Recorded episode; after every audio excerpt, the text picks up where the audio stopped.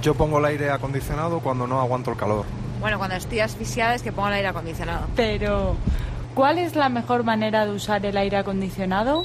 Manuel Jesús Ruiz Polaina es el jefe de servicio de urgencias del Hospital Sanitas de la Moraleja.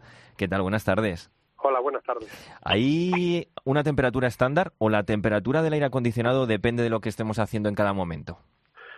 Pues en general sí que hay una temperatura de confort, vamos a decir, de todos los organismos, eh, que suele estar entre 24 y 26 grados. A esa temperatura nuestro organismo está aceptablemente bien y trabaja de una forma normal y cómoda. Así mm. que esa sería la temperatura tanto si haces deporte o como si estás estudiando o trabajando en una oficina o en el coche. Claro. Lo que sucede es que nos pasa una cosa y es, por ejemplo, dormir. Dormir es el momento del día en el que nos gusta estar más confortables o que es más difícil conciliar el sueño.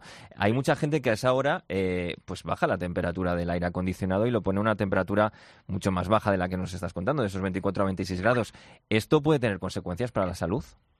Hombre, el que la temperatura esté mucho más baja de lo normal eh, sí que puede afectar a la salud. Eh, sobre todo lo que se ha visto, las complicaciones más habituales del aire acondicionado.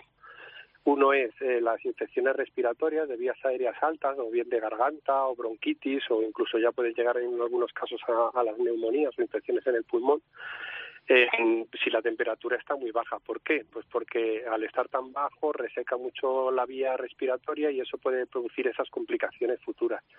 Y luego el otro gran problema es que, bueno, en verano habitualmente solemos dormir con poca ropa.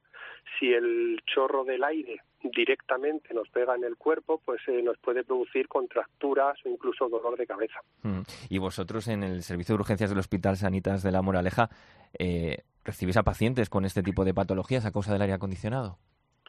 Eh, habitualmente a principio de verano, cuando la gente empieza a poner los aires acondicionados, lo que encontramos es un pico nuevamente de infecciones respiratorias, que son más habituales en invierno, pues en verano sí que puede haber un pequeño brote o pico de infecciones. Es lo que encontramos habitualmente. Sí. ¿Y qué es mejor para dormir, el aire acondicionado o el ventilador de toda la vida?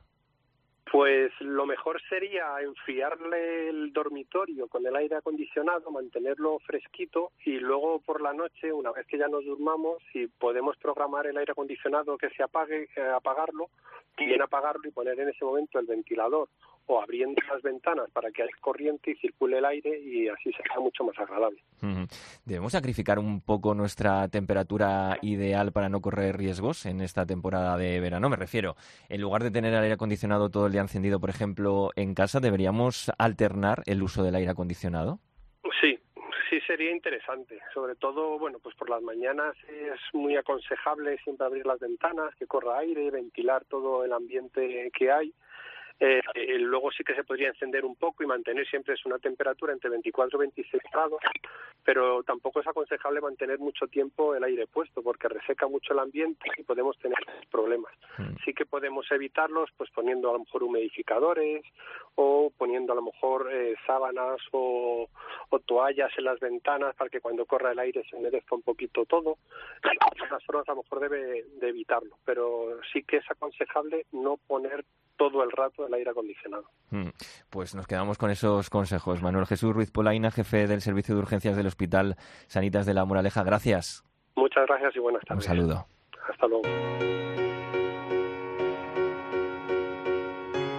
Ángel Rubio. En esto creo. Cope. Estar informado.